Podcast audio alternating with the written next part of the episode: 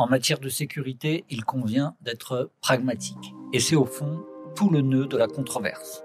Quelle stratégie déployer pour répondre efficacement aux attentes des Français en la matière?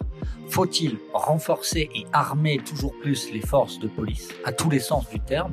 Ou au contraire faire le pas de côté pour imaginer des solutions alternatives? Voici quelques-unes des questions que nous nous sommes posées en compagnie de Loline Bertin, adjointe au maire de Montreuil en charge de la tranquillité publique, et de Jacques Demaillard, professeur en sciences politiques à Versailles-Saint-Quentin et directeur du CESDIP, Centre de recherche sociologique sur le droit et les institutions pénales. Vous écoutez La Grande Conversation 2022, un nouveau format proposé par Terra Nova dans le cadre de l'élection présidentielle à venir. Une initiative pour débattre échanger des arguments, bref, pour réapprendre à dialoguer. Cette série en quatre épisodes a été conçue et animée par Thierry Pêche, directeur général de Terra Nova. Bienvenue à la Grande Conversation 2022.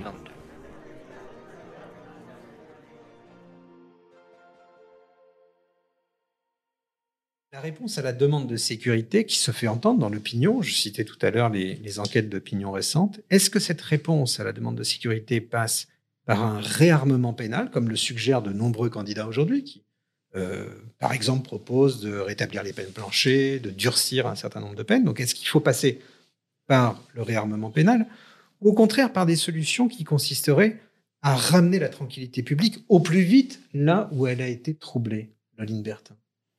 Bon, d'abord, je pense que comme toute euh, politique publique, les réponses, elles doivent être adaptées aux différentes typologies de faits, aux différentes situations, y compris locales. Euh, je pense que vu le besoin et la demande de sécurité aujourd'hui qui nous occupe, on doit pouvoir interagir un peu sur toute la sur toute la chaîne. Euh, évidemment, de temps en temps, la réglementation doit être doit être renforcée. Euh, ça ne veut pas dire forcément euh, dans une dans une escalade répressive. je pense qu'il y a certains cas où la, réglementation est manifestement inadaptée. On peut parler justement des violences faites aux femmes. Aujourd'hui, les associations font de plus en plus pression pour euh, lier davantage les procédures civiles, les procédures pénales, parce qu'on voit aujourd'hui que sans ça, la justice a du mal à produire des réponses adaptées. Donc, on a ce type de voilà d'adaptations qui, je pense, doivent se faire. Euh, on a des adaptations aussi à, des faits de société. On, a beaucoup parlé récemment du, contrôle technique des deux roues, qui est voilà peut-être un échelon euh, répressif, mais qui répond à, une demande sur les questions de pollution environnementale, de pollution sonore. sonore on peut parler du harcèlement de rue qui a fait l'objet de, de, de, textes récemment. Bon, tout ça, je pense, répond à des évolutions, à des besoins sociétaux. Euh, mais je pense pas qu'il faille tomber dans le piège euh, de penser que par une escalade répressive, on répondrait euh, aux, aux, problèmes. Euh, récemment, dans, le, dans les textes qui ont été votés l'année dernière, on l'a vu, on a eu des, des, peines renforcées pour toutes les atteintes justement aux, aux personnes dépositaires de l'autorité publique, notamment les, les policiers. Bon, évidemment, je, je pense que c'est une bonne chose sur le fond, c'est un symbole important. Je ne pense pas que ce soit ça qui prévienne des agressions de policiers. Je ne pense pas que quelqu'un qui va agresser un policier va moins le faire s'il sait qu'il risque deux ou trois années de plus. Je ne pense pas. Euh, en revanche, et on en revient au, l'échange qu'on avait tout à l'heure, il faut que les dispositifs d'intervention soient adaptés en nombre, euh, en approche, euh, en équipement, et c'est plutôt ça qui va prémunir euh, une agression. Et donc là, on est typiquement dans le, le cosmétique, à mon avis, euh, de l'arsenal répressif au-delà de la réglementation, on a quand même tout un panel de, leviers qui peuvent être qui peuvent être activés pour pour lever les troubles à la tranquillité publique. On, on, a énormément de leviers en matière de prévention, que ce soit de la prévention euh, primaire, de la prévention situationnelle, qui fonctionne très bien, notamment sur la délinquance routière. Euh, on peut euh, avoir tout ce qui consiste euh, à renforcer à renforcer le lien social pour prévenir les prévenir la polarisation et mieux mieux réagir contre les faits de sécurité d'insécurité. On a la question de la présence humaine sur le terrain.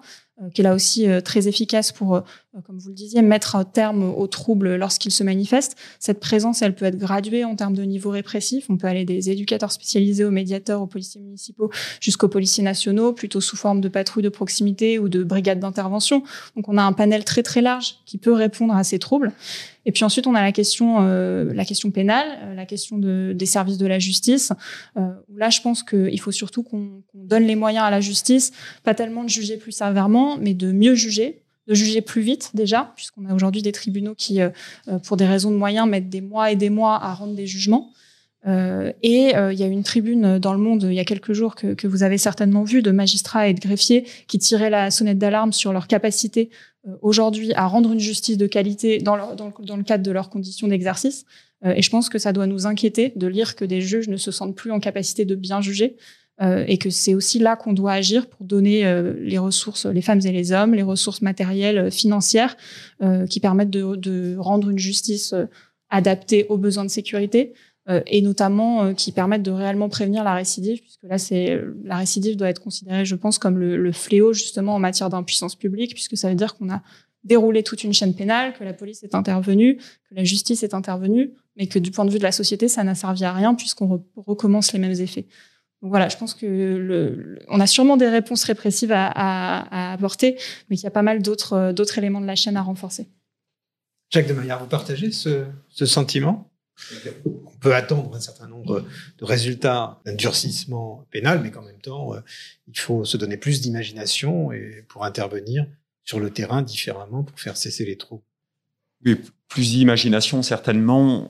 On, est euh, sur des sujets où la dimension euh, symbolique, émotionnelle est particulièrement forte et où euh, le réflexe du politique, c'est de, de donner des signes à l'opinion, le vote d'une loi, l'annonce d'un décret, de voilà d'un durcissement des peines pour des violences contre des policiers ou euh, voilà pour tous les sujets qui euh, préoccupent l'opinion, euh, annoncer une parole forte, c'est souvent vu comme un gage de volonté politique.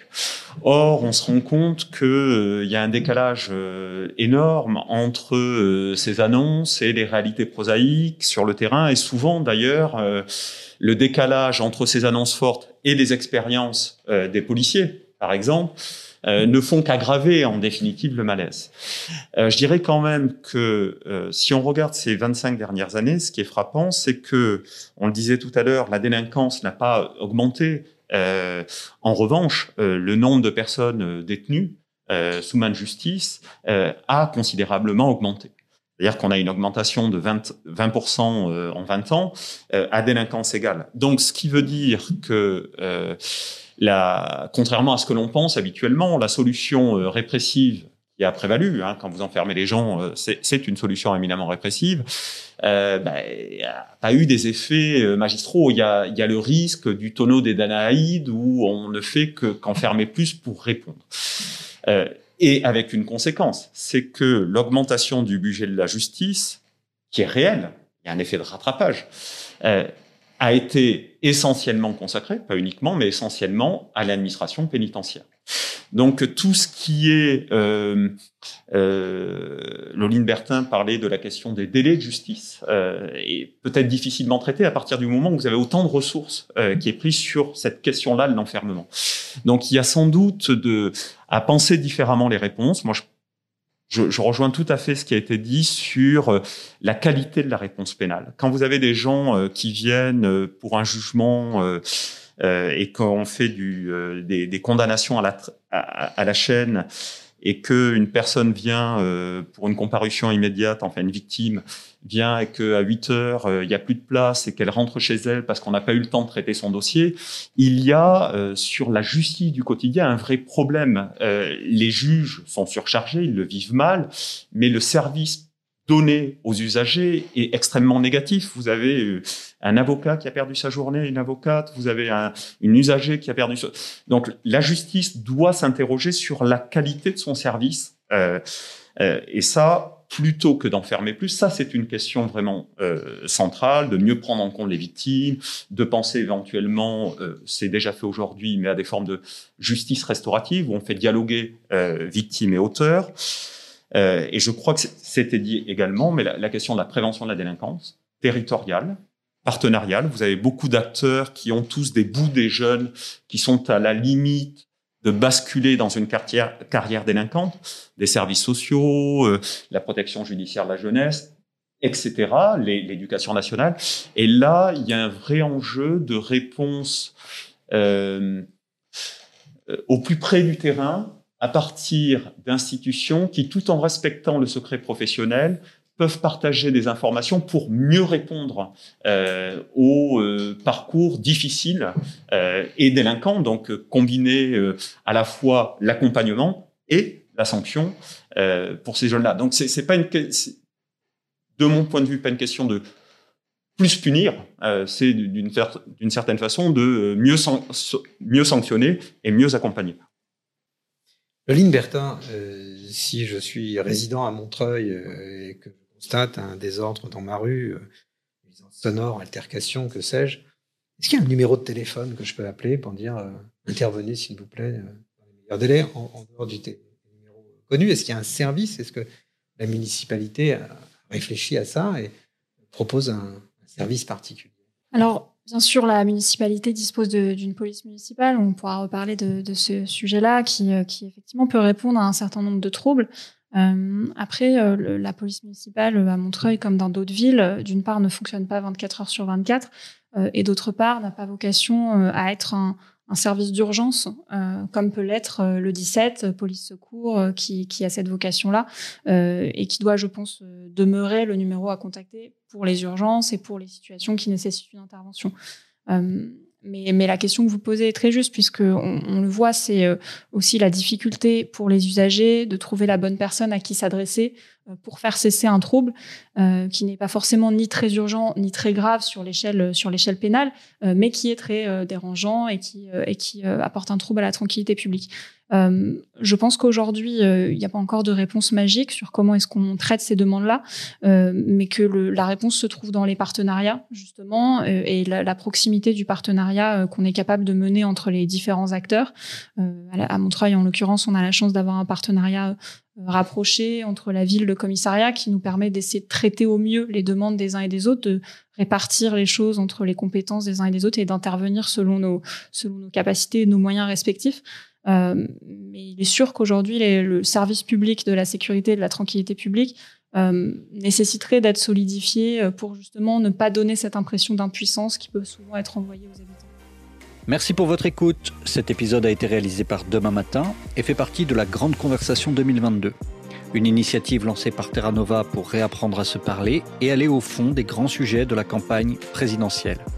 Rendez-vous sur les réseaux sociaux, sur toutes les plateformes de streaming ou directement sur tenova.fr pour retrouver l'intégralité des notes, des articles, des podcasts, des vidéos qui font la grande conversation.